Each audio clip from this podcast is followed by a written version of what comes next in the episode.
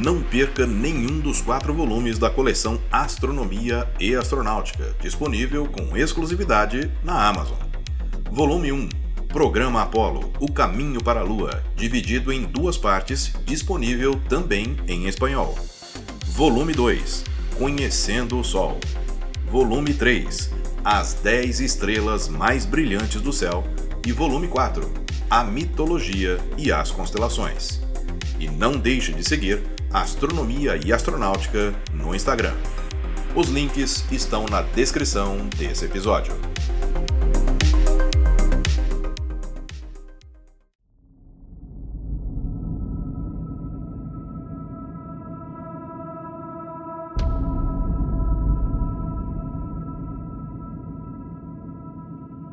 O texto deste podcast foi adaptado do livro Astronomia Popular, do final do século XIX, do astrônomo francês Camille Flammarion, e traz um relato do que se pensava a respeito das influências da Lua na vida cotidiana naquela época. Olá, eu sou Florisberto, apresentador do podcast Astronomia e Astronáutica, e vou levar você nessa viagem.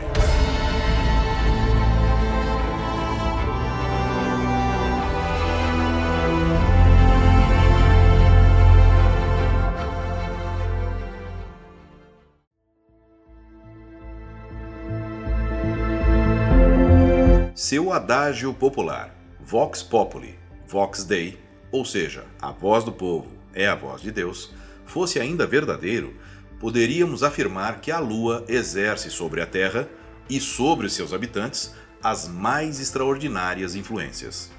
Segundo a opinião popular, tem ela ação sobre as mudanças do tempo, sobre o estado da atmosfera, sobre as plantas, animais, homens, mulheres, ovos, sementes, tudo enfim que existe no mundo. Há quem atribua à Lua a faculdade de arruinar edifícios antigos. O luar parece que prefere as ruínas e as solidões, e o espírito associa-lhe os estragos causados pela chuva e pelo sol. Quem examinar as torres de Notre-Dame, de Paris, e comparar com cuidado o lado sul com o lado norte, há de verificar que aquele está incomparavelmente mais gasto, mais carcomido que este. Os guardas não deixarão de dizer que é por causa da Lua. Ora, como este astro anda no céu pelo mesmo caminho que o Sol, não será fácil dizer a qual dos dois compete o maior número de estragos. Mas, se refletirmos que o vento e a chuva vêm exatamente do mesmo lado, não ficará a menor dúvida de que são esses os agentes destruidores, juntamente com o calor solar, e que a Lua nada tem com isso. Temos ainda outra. A Lua come nuvens. Esse dito popular ainda é muito espalhado pelos habitantes do campo e especialmente entre os homens do mar. Dizem que as nuvens tendem a dissipar-se quando lhes dá o luar. Não podemos considerar essa opinião como um prejuízo indigno de exame, quando vemos um sábio como Sir John Herschel garantir-lhe a exatidão. Tem-se dito que a luz lunar não é exatamente a mesma na superfície da Terra, onde se tem feito geralmente as experiências das lentes e dos espelhos refletores que nas alturas aéreas onde pairam as nuvens.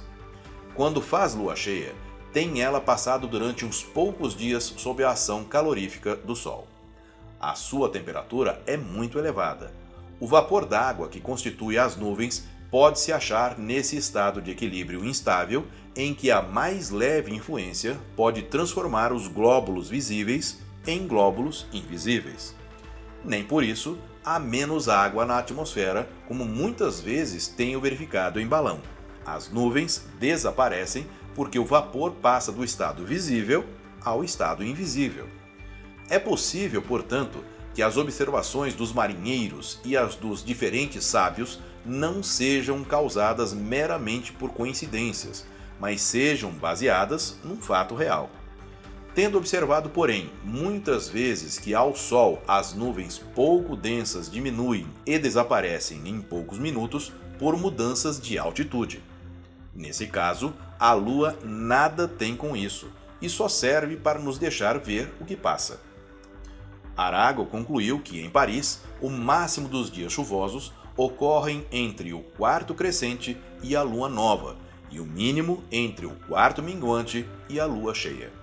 Schubler dá o mesmo resultado para Stuttgart, mas Gasparin concluiu o contrário para Orange, e Poitevin ainda dá outro resultado a respeito de Montpellier. É, portanto, provável que esses resultados dependam unicamente da variação do tempo, qualquer que seja ela, e nada provam no que diz respeito à Lua. No estado atual dos nossos conhecimentos, não é possível basear-se coisa alguma sobre as fases da Lua. O que faz que um grande número de agricultores e marinheiros deem lugar proeminente às quatro fases da Lua para regularem o tempo é o não se importarem com as diferenças de um ou dois dias, antes ou depois. Notam uma coincidência, mas não notam dez que não coincidem. A previsão do tempo a longo prazo não pode, portanto, inspirar confiança alguma se for baseada nos movimentos da Lua. Na atualidade, é completamente estéril aventurar conjecturas acerca do bom ou do mau tempo, com antecipação de um ano, de um mês ou de uma semana que seja. Eu sou Floresberto, produzi e apresentei esse podcast Astronomia e Astronáutica. Até a próxima viagem.